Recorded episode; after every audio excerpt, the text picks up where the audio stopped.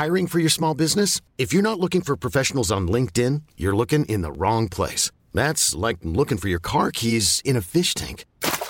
LinkedIn helps you hire professionals you can't find anywhere else, even those who aren't actively searching for a new job but might be open to the perfect role. In a given month, over 70% of LinkedIn users don't even visit other leading job sites. So start looking in the right place. With LinkedIn, you can hire professionals like a professional. Post your free job on linkedin.com slash achieve today.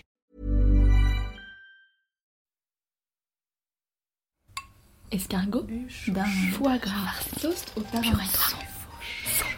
clémentine, boudin blanc, clémentine, blanc truffé.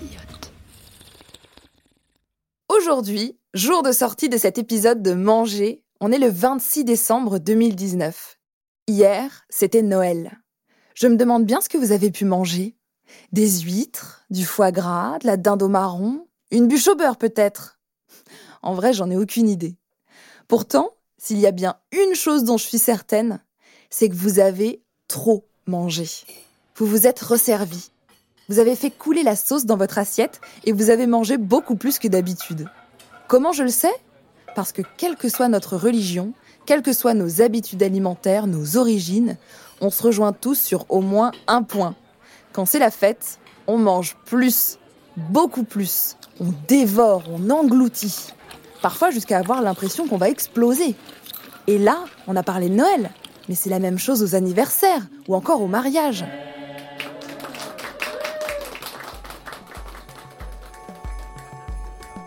Pour cet épisode de Manger spécial Noël, je me suis donc demandé pourquoi nous nous transformions en ogres et en ogresses quand on a quelque chose à célébrer. Comment se fait-il que les portions dans nos assiettes deviennent gargantuesques quand c'est la fête? Pourquoi dépensons-nous plus d'argent pour manger mieux lors de ces occasions, même quand on ne roule pas sur l'or? Et comment expliquer que l'on se mette autant la pression pour cuisiner des plats plus rares, plus gras, plus complexes à préparer que tout le reste de l'année? Je m'appelle Lauriane Melière, je suis journaliste, j'adore manger, mais surtout, j'adore vous en parler.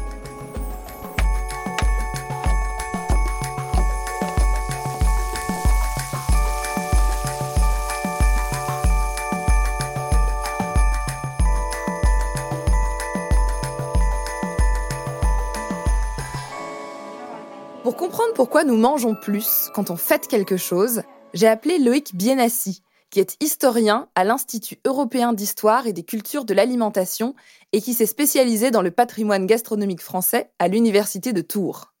Pour lui, cette habitude que l'on a de manger beaucoup pour fêter quelque chose remonte aux origines même de l'humanité. Dès l'Antiquité, on retrouve des traces de festins liés à des cérémonies religieuses comme Pâques ou Noël, ou à des événements marquants de la vie de la cité, comme les vendanges, les baptêmes, les mariages. Il m'a aussi expliqué que ces réjouissances hors normes concernaient toutes les classes sociales, des plus nobles aux plus défavorisées. Pendant que je discutais avec Loïc Bienassi, je n'ai pas pu m'empêcher de penser à ma mère. Parce qu'elle est, sans mentir, la personne qui cuisine le plus de toutes les personnes que j'ai pu rencontrer dans ma vie. Aussi loin que je me souvienne, je l'ai toujours vue préparer des repas pour dix, même lorsque nous n'étions que trois. Après en avoir parlé au sein de la rédaction de Louis Média, on a donc imaginé cet épisode à trois voix.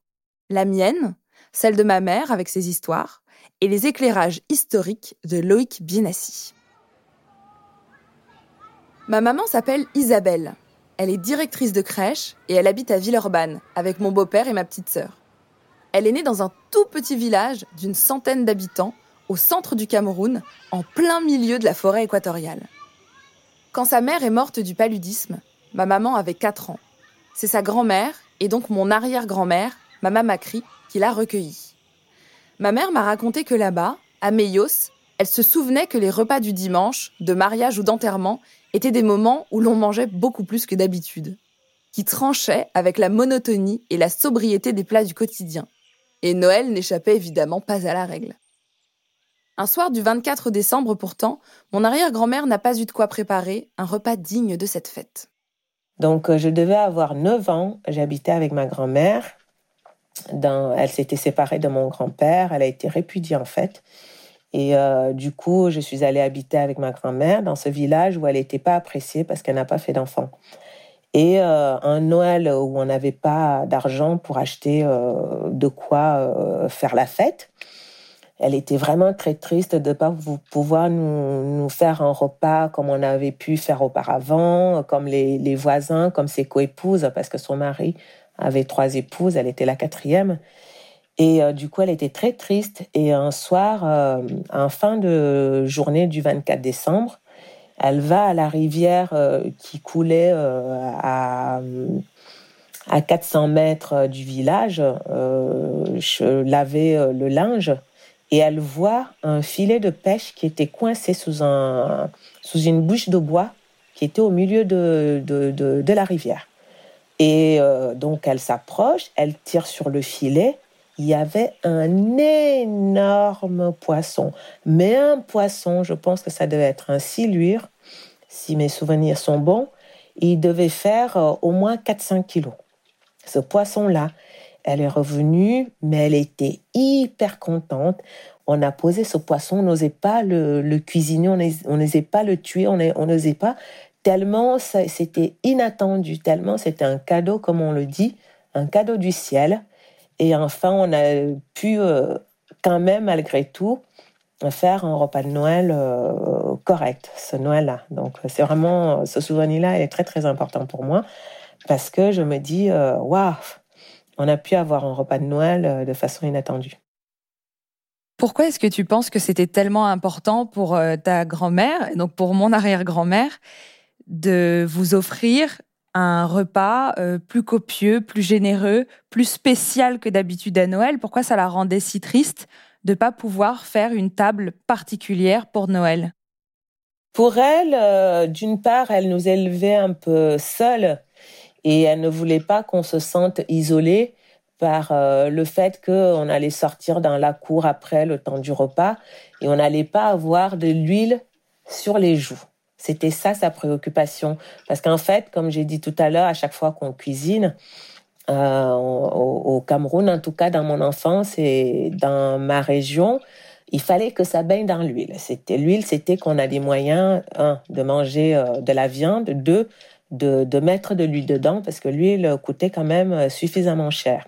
Donc sortir dans la cour après le repas et qu'on n'avait pas de l'huile sur les joues, ça voulait dire qu'elle n'a pas réussi à nous, à nous donner à manger un repas correct, un repas digne euh, de Noël. Pour elle, c'était insupportable. Donc, chaque fois qu'il y avait une fête, pour vous, c'était vraiment particulier parce que ça s'accompagnait d'un vrai repas de roi? Euh, C'est sûr que quand on a mangé toute l'année euh, la sauce d'arachide avec les feuilles de macabo, avec les feuilles, le gombo, avec euh, je ne sais quelle variété, et que euh, à, Noël on va pouvoir manger de la viande, rien que de la viande avec de l'huile sans toutes ces feuilles vertes. Eh ben c'est clair qu'effectivement euh, ça changeait et c'est pour ça aussi qu'on attendait ce jour avec avec impatience parce que c'était un jour qui comptait beaucoup plus on avait à manger, plus on montrait aussi qu'on appartient à une certaine catégorie euh, sociale. Et donc, c'est pour ça aussi que ça, ça dérangeait ma grand-mère, je suppose, aujourd'hui, avec le recul, qu'elle n'ait pas pu euh, nous offrir un, repas digne de ce nom pour Noël, parce que cela voulait dire qu'elle n'a pas été en capacité de, de, subvenir aux, aux, besoins et aux plaisirs de ses enfants et ça voulait aussi dire vis-à-vis de ses coépouses qu'elle était vraiment la dernière des femmes parce que euh, elle n'a pas réussi à, rassembler suffisamment d'argent pour nous offrir un bon repas ce jour-là. Donc c'était vraiment deux euh, menus différents au quotidien le dimanche et pour les jours de fête. Avant de travailler à l'écriture de cet épisode, ma mère ne m'avait jamais raconté cette histoire du poisson providentiel trouvé dans un filet de pêche un soir de Noël. Cette anecdote semblait l'avoir tellement marquée et m'a tellement touchée que j'ai voulu savoir quelle interprétation en faisait Loïc Bienassi en sa qualité d'historien. Comment est-ce qu'on explique que cette envie de manger beaucoup plus soit tellement ancrée, quel que soit le milieu social euh, des personnes? Même quand on n'a pas d'argent, on veut manger plus. En plus, c'est intéressant comme expression parce que ça renvoie, euh, euh, j'ai envie de dire, à la quantité, en avoir sur les joues, et à la nature de l'aliment, le gras qui est par essence l'aliment le plus riche, hein, au sens, euh, c'est comme mettre du beurre dans les épinards. Enfin voilà, c'est, vous voyez, il y a toujours cette dimension du gras comme marqueur de la nourriture riche dans tous les sens du terme.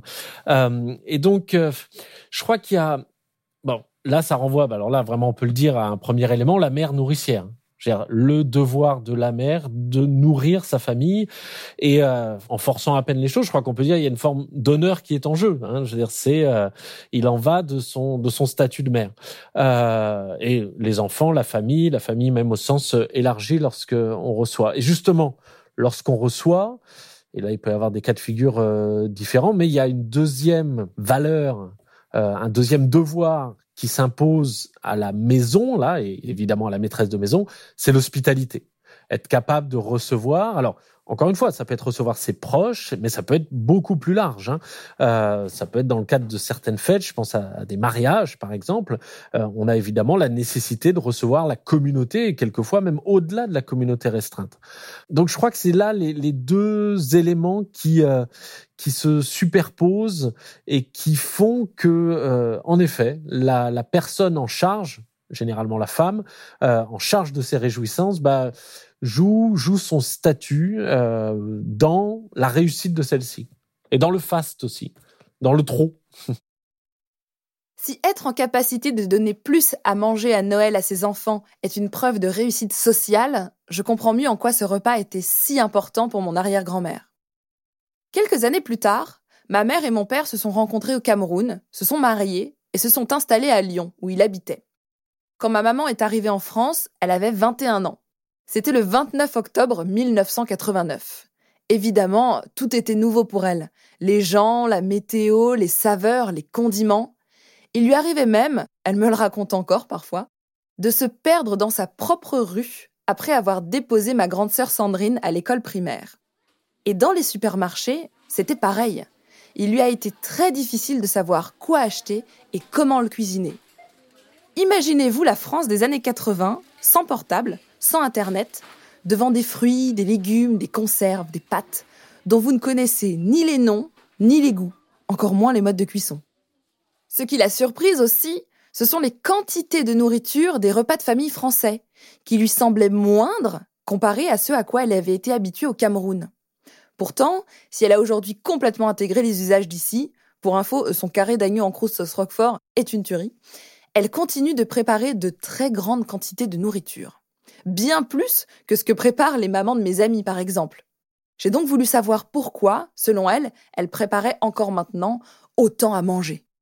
En fait, moi, je, me suis retrouvée à faire des quantités astronomiques parce que ça fait partie de moi. Je crois profondément à ce que disait ma grand-mère et c'est toujours un, sujet un peu de, discorde euh, euh, avec Alain parce que lui, il comprend pas que je quand je reçois euh, trois personnes, euh, je vais faire 4 euh, kilos de riz.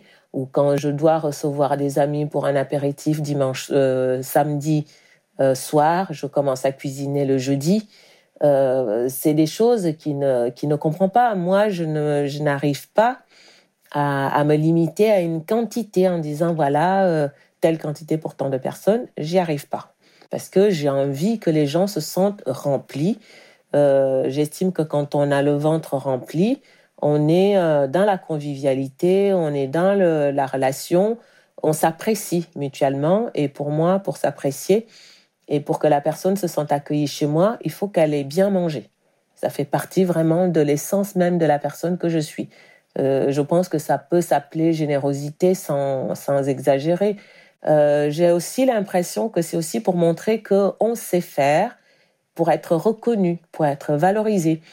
Parce qu'il faut savoir que quand on arrive comme ça euh, d'un pays, on ne connaît pas la culture, on n'a pas les us et coutumes, etc. C'est difficile de d'exister, d'avoir un, statut, d'avoir une reconnaissance. Et le fait que les gens viennent chez moi, euh, il y a de tout. Le buffet est rempli, couvert de, toutes sortes de mets pour l'apéritif, des cocktails pour le pour boire, il y en a pour tous les goûts. Des, des, plats qui sortent de la cuisine et ils en sortent, ils en sortent encore, et que tout ça est extrêmement délicieux, je me sens quelque part reconnu, je me sens quelque part exister et je me sens peut-être pouvoir être intégrée, euh, que les gens vont reconnaître en moi euh, leur égal, leur, euh, leur semblable quelque part.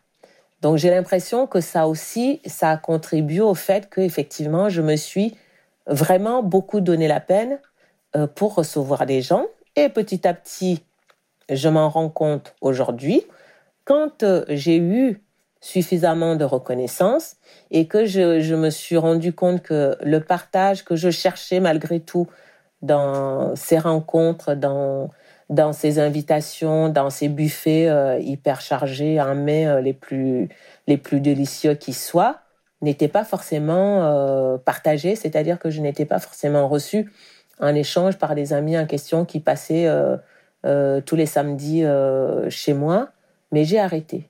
Parce que finalement, je pense que j'avais plus besoin de cette reconnaissance pour exister. Avec ce que me dit ma mère, je comprends que la nourriture que l'on achète, que l'on prépare, que l'on dresse, que l'on sert pour les autres et les quantités qui leur sont associées sont une manière de nous présenter à sa famille, mais aussi au monde. C'est une façon de se faire accepter par un groupe, un peu comme une offrande, comme un cadeau. C'est quelque chose que l'on ressent tous quand on reçoit du monde et qu'on passe du temps en cuisine, par exemple. On sent bien le regard des autres sur soi quand on arrive avec un joli plat fumant dans les mains. On se gargarise des commentaires élogieux sur notre purée, sur notre tarte aux pommes. C'est humain. Mais je réalise que si la cuisine a été pour ma mère un levier d'intégration encore plus fort que pour la plupart des personnes, c'est aussi parce qu'elle n'en avait pas d'autre. En arrivant d'un autre pays et en ne maîtrisant pas les codes français, la façon dont elle cuisinait pour les autres, chez elle, et la quantité de ce qu'elle cuisinait étaient au cœur de ses préoccupations c'était précisément là qu'elle pouvait impressionner, qu'elle pouvait donner. Aujourd'hui, elle ne cuisine plus des quantités astronomiques de nourriture pour se faire accepter, mais uniquement pour faire plaisir à sa famille. Et je confirme, ça marche. Pour que vous puissiez vous imaginer aussi bien que moi ce que ça peut représenter, je lui ai demandé de me détailler plus précisément les quantités qu'elle avait l'habitude de préparer. Beaucoup de nourriture, euh, ça veut dire que bien plus qu'il y a besoin. C'est-à-dire que euh, tu reçois euh, 5 personnes, tu en fais pour, euh, pour 10, 12, euh, et que malgré que tu en aies fait pour 12, tu te dis encore, je me, dis, je me dis encore, mais est-ce que ça va suffire? Peut-être qu'il faut que je rajoute ça. Du coup, euh, je rajoute euh, des petites rillettes de thon que j'écrase rapidement dans la cuisine. Pendant que les invités arrivent et qu'ils déposent leur manteau, je fais mes rillettes de thon parce que je pense qu'il n'y aura pas assez de, de plats, euh, assez de choses à tremper ou à manger avec des bâtonnets de carottes. Je recoupe une carotte rapidement dans la cuisine, je, je complète. Donc c'est vraiment cette angoisse qu'il n'y en ait pas assez qui, est, que, qui manque, qui n'y ait pas de variété, qui n'y ait pas de quantité, qui n'y ait pas de qualité.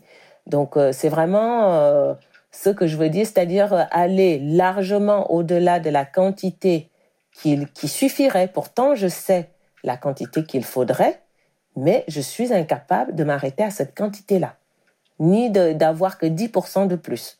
Je suis toujours obligée de faire soit deux fois plus, soit encore plus que deux fois. Je pense que ça fait partie de vraiment, ça fait partie de mon identité et ça, je pense que j'ai pas non plus envie de l'enlever parce que euh, il faut s'adapter, il faut s'intégrer, mais il faut pas non plus euh, tout édulcorer. Voilà. Non, mais ma mère, toujours plus. Mais si cuisiner fait autant partie de son identité, c'est aussi parce que ça lui a été transmis par ses aînés. Sa grand-mère, Mama Macri, lui disait souvent que la nourriture, bah on meurt pas avec.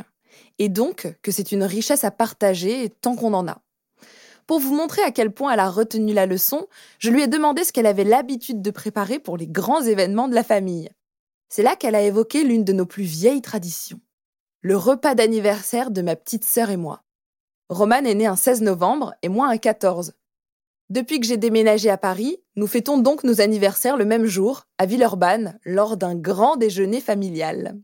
Et depuis toujours, on y mange nos deux plats préférés, le truc, c'est que pour moi, c'est la raclette. Et que pour Romane, c'est la fondue. Pour vous mettre dans l'ambiance, ma mère m'a fait la liste de ce qu'on pouvait trouver sur la table ce jour-là.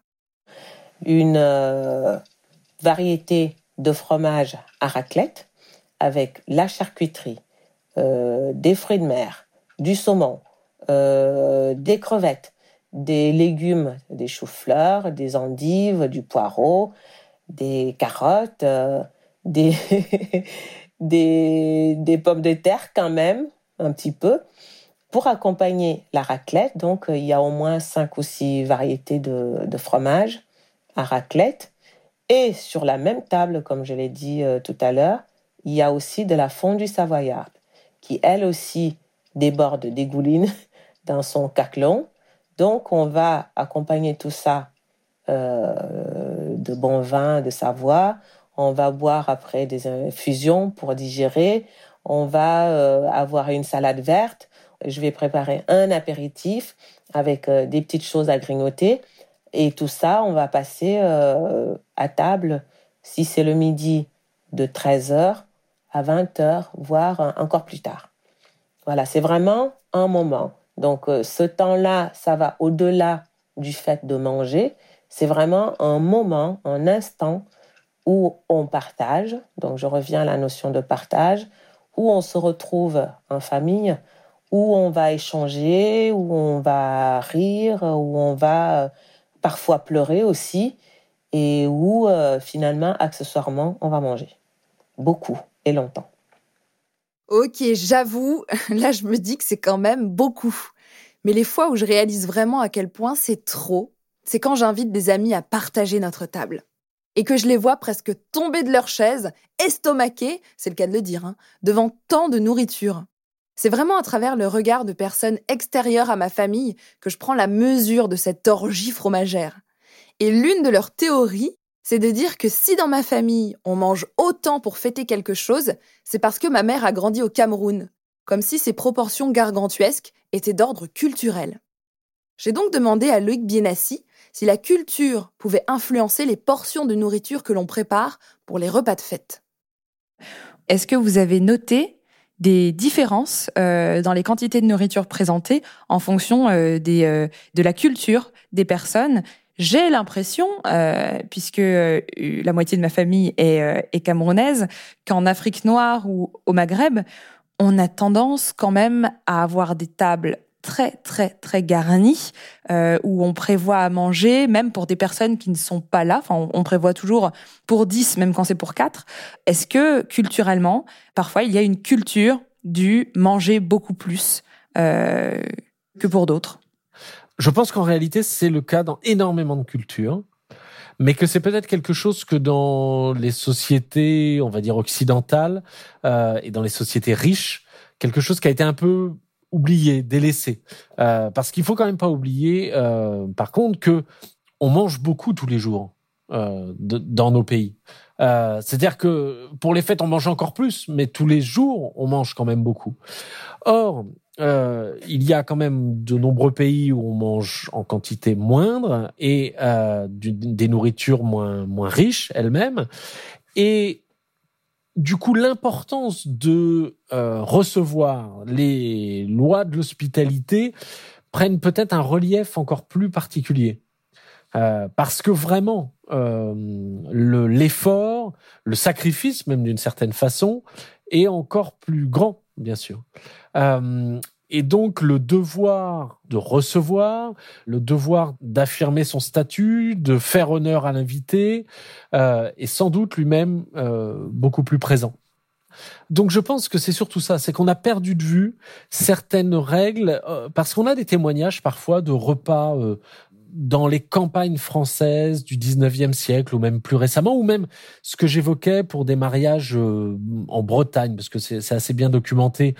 On a au contraire ces témoignages d'opulence, de et on voit d'ailleurs, par contre, que euh, les produits servis sont au fil des décennies, au fil du 19e siècle, au fil du 20e siècle, de plus en plus divers.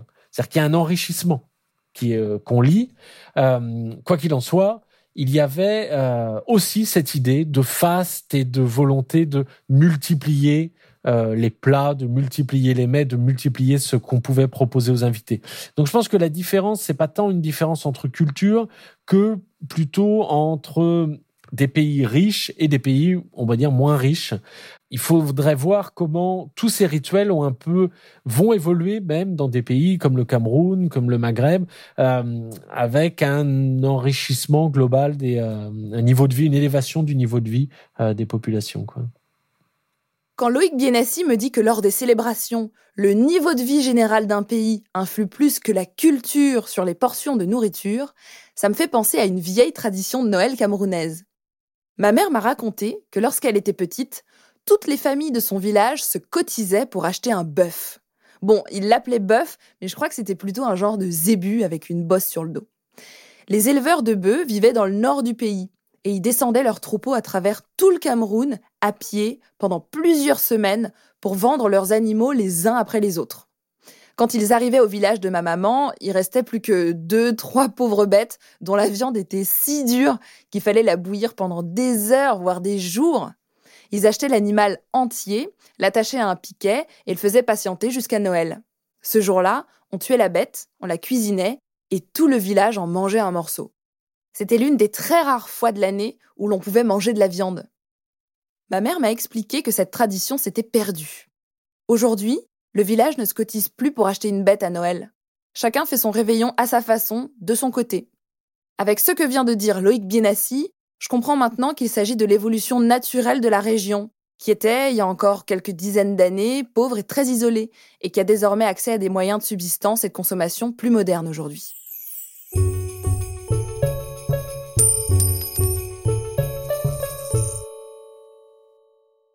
Au cours de cet épisode, on a parlé des quantités de nourriture que l'on prépare pour les fêtes, mais pas tellement du budget qu'on y consacre. Pourtant, et on l'a vu à travers différents exemples, qu'il s'agisse de la France ou du Cameroun, on est capable d'économiser et de dépenser plus, même quand on n'a pas grand-chose. C'était notamment l'exemple du village qui se cotise pour acheter un bœuf. J'ai donc voulu savoir, pour ma mère et pour Loïc Bienassi, comment ils analysaient le fait que l'on investisse tant ses ressources personnelles dans des plats de fête, même quand on n'en a pas vraiment les moyens? Au cours de ta vie, euh, tu as eu différents euh, niveaux de vie qui sont allés de euh, confortable, moins confortable. Aujourd'hui, ça va très bien. Mais en fonction des, des, niveaux de vie que tu as pu avoir, est-ce que ça restait toujours aussi important pour toi euh, pour des grandes occasions, de pouvoir présenter des plats qui soient euh, pléthoriques, gargantuesques, bien présentés et bons, quel que soit ton budget. Bah oui, tout à fait. C'est-à-dire que euh, le plat copieux, c'est pas forcément une qualité. Hein. Le plat copieux, c'est plus une idée de base qu'on va essayer de concrétiser. on peut faire un plat très copieux avec très peu de choses. On peut faire une plâtrée de pâtes euh, avec des lardons et puis de la crème fraîche. Ça fait un plat euh, copieux, mais c'est pas forcément euh, qualitatif en termes d'ingrédients, en termes de, de présentation, en termes de même quand j'étais au village plus jeune fille et que ma grand-mère elle donnait à manger aux gens parce qu'elle en avait fait beaucoup, c'est pas parce qu'elle avait beaucoup de moyens, euh, elle avait la base qu'elle avait, elle essayait de la multiplier pour pouvoir euh, partager, voilà, avec les gens. Donc aujourd'hui, je partagerai autant, mais j'essaierai de mettre euh, de la qualité dans ce que je, je partage. Le repas de fête, c'est un repas exceptionnel, c'est-à-dire c'est un repas en rupture avec le quotidien évidemment chacun selon ses moyens et selon le contexte. Euh, il s'agit de sortir de l'ordinaire. Et euh, la première façon de sortir de cet ordinaire, c'est par ce qu'on consomme, euh, que ce soit en qualité ou en quantité. Alors il y a, d'autres façons, hein, la, la, manière même dont le repas euh, s'organise, par exemple le décor de la table ou l'endroit où il se déroule ou le repas se déroule, ou même euh, l'identité de ceux que le repas regroupe. C'est-à-dire que c'est pas juste la famille restreinte, mais on va inviter peut-être là les cousins, les grands-parents. Voilà, donc il y a différentes choses. Mais parmi tous ces éléments, évidemment, ce qu'on consomme est central. On, estime généralement qu'il y a quatre euh, éléments qui conditionnent les achats alimentaires euh, la santé, la commodité, le plaisir et le prix. Ben, J'ai envie de dire, le repas de fête, c'est le moment où parmi ces quatre facteurs, c'est finalement le plaisir, c'est-à-dire le facteur non raisonnable euh, par rapport au prix notamment, par rapport à la santé, par rapport à la commodité, c'est-à-dire l'accès. Euh, c'est le plaisir qui prime. Et le plaisir, il réside aussi dans le fait de ne pas prêter attention aux autres facteurs, c'est-à-dire à la raison, j'ai envie de dire. Donc c'est, euh, j'ai envie de dire le. Vous posez la question de savoir ben, pourquoi pour les repas de fête euh, on mange tant, on mange trop, on mange ben, La réponse, c'est parce que c'est un repas de fête. C'est vraiment dans la nature même du repas de fête que de que de manger plus, trop, euh, même, je veux dire, plus qu'on peut manger euh, de manière raisonnée.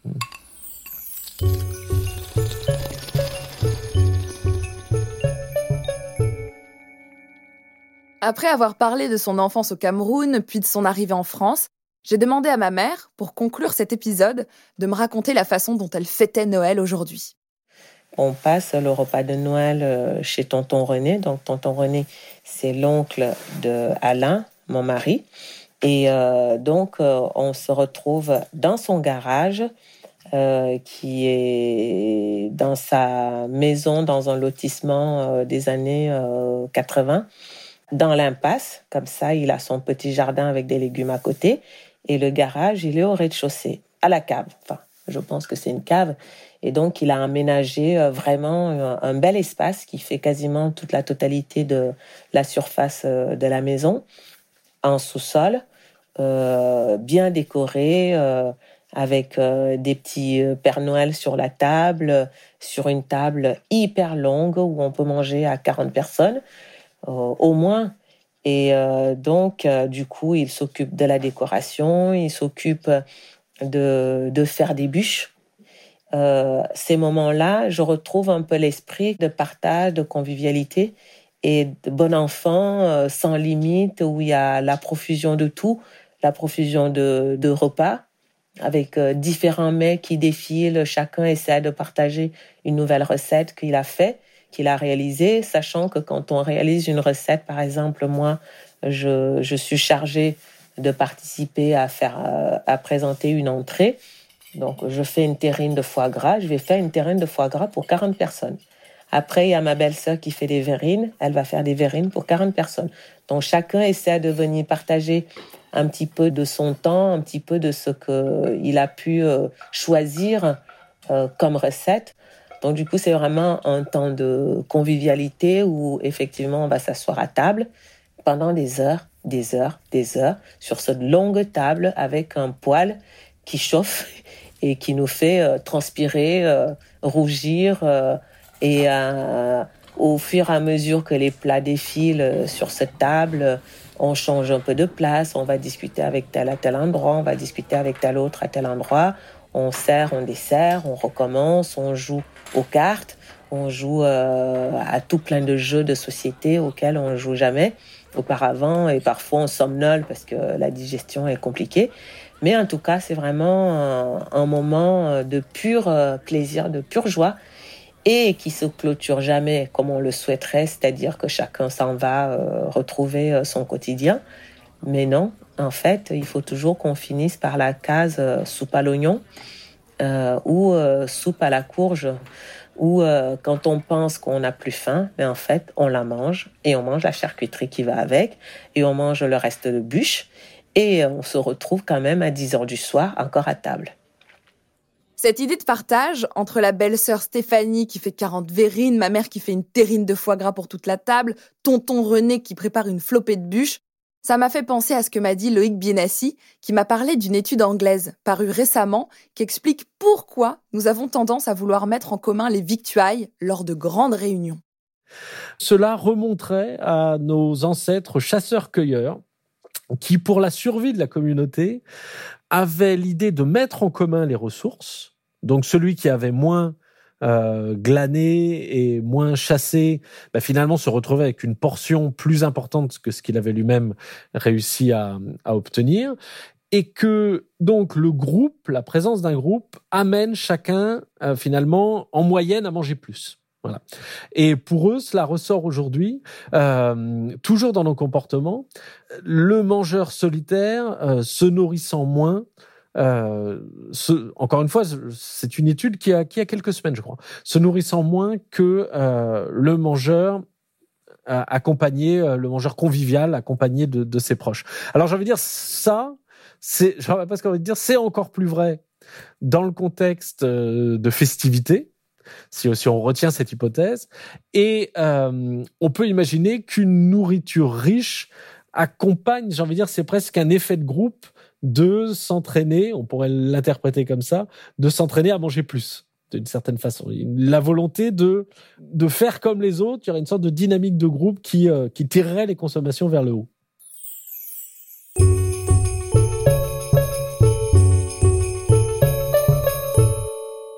Vous venez d'écouter le sixième épisode de Manger. Grâce au témoignage de ma mère et aux explications de l'historien Loïc Bienassi, vous savez maintenant pourquoi vous préparez et manger beaucoup plus pendant les fêtes que le reste de l'année. D'abord parce que c'est aussi vieux que l'humanité. Dès le Paléolithique, il y a plus de 3 millions d'années, les chasseurs-cueilleurs mettaient en commun leurs trouvailles pour augmenter leurs chances de survie en groupe.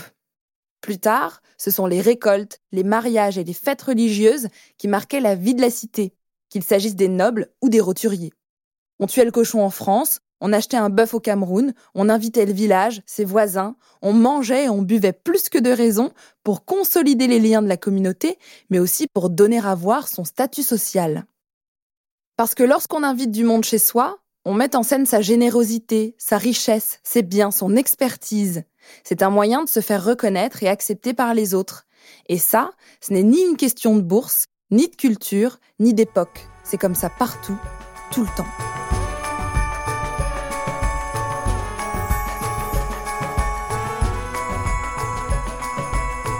Parce qu'on adore discuter avec vous sur les réseaux et que cet épisode nous a donné faim, on aimerait bien que vous nous racontiez la fois où vous avez le plus mangé de votre vie. Est-ce que c'était à Noël, justement ou pour un mariage Ou pour un anniversaire? Qu'avez-vous mangé ce jour-là? Dites-le nous sur Facebook, Twitter ou Instagram, at manger-du-bas podcast. Et vous pouvez comme toujours vous confier à moi sur Instagram, at Lauriane avec deux N, M-E. Pour écouter Manger, ça se passe sur iTunes, SoundCloud, YouTube, Google Podcast et toutes les applications de podcast que vous aimez. Si vous avez apprécié notre travail, pensez à nous laisser 5 étoiles. On le prendra comme un super cadeau de Noël. Manger est un podcast de Louis Média réalisé par Léa Chevrier. La prise de son a été faite par Benoît Daniel. L'épisode a été mixé par Tristan Mazir et la musique est de Jean Thévenin. À la production de cet épisode, il y avait Maureen Wilson et Mélissa Bounoua. Wendy Lenéon a aidé au montage. Et les illustrations sont de la merveilleuse Marie Gu. Il ne me reste plus qu'à vous souhaiter un joyeux Noël et une très bonne année.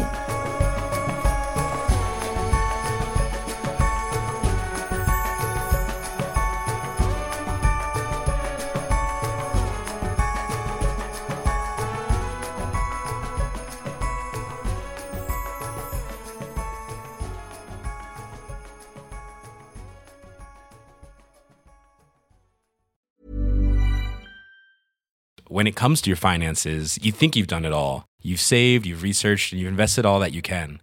Now it's time to take those investments to the next level by using the brand behind every great investor, Yahoo Finance. As America's number one finance destination, Yahoo Finance has everything you need, whether you're a seasoned trader or just dipping your toes into the market.